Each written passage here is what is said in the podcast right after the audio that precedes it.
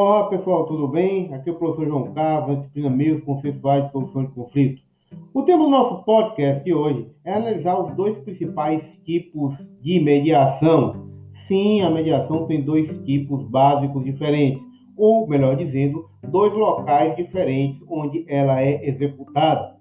A mediação pode ser levada a termo no âmbito extrajudicial, que foi a sua origem até bem pouco tempo atrás, praticamente o único local no Brasil onde podia se fazer a mediação, e agora nós temos cada vez mais a perspectiva da inserção da mediação no âmbito do poder judiciário, ou seja, no âmbito estatal. Observe vocês que cada um deles vai ter uma característica própria no que tange a, a, a perspectiva exclusiva, intrínseca de cada um desses setores. No âmbito extrajudicial, ou se dá mediante pagamento, é inegável que ela ocorre de forma mais lenta e, a princípio, de acordo com os cânones, com as técnicas mais consagradas da mediação. No âmbito judicial, ela tem obrigatoriamente seguir determinados ritos, determinadas formas vinculadas a esse poder judiciário, não alterando ou não desvirtuando se tratar de uma mediação, mas um tanto quanto mais limitado no seu escopo, em especial no seu tempo de execução, o que vai ter enorme influência no, como elemento de resolução final da mediação.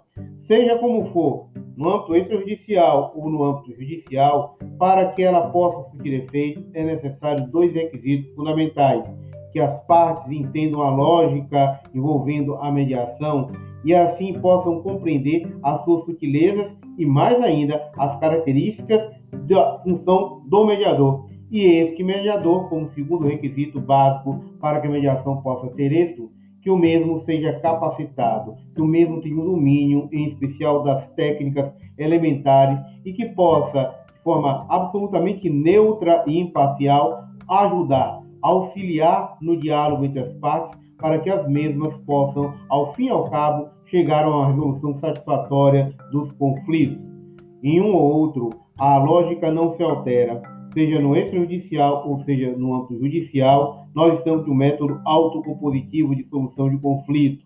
E, obviamente, as partes é que deverão chegar a uma solução, cabendo exclusivamente ao mediador auxiliar e ser, entre aspas, um facilitador no processo de diálogo e interação entre as partes para o âmbito judicial, nós temos a perspectiva de que, após o advento do Código de Processo Civil, foi disciplinada a realização obrigatória, compulsória, de uma audiência de conciliação e mediação. Bem adiante, nós vamos ver as características dessa audiência, mas que toda ela também tem que ser pautada nos elementos até aqui descritos. É isso, pessoal. Valeu!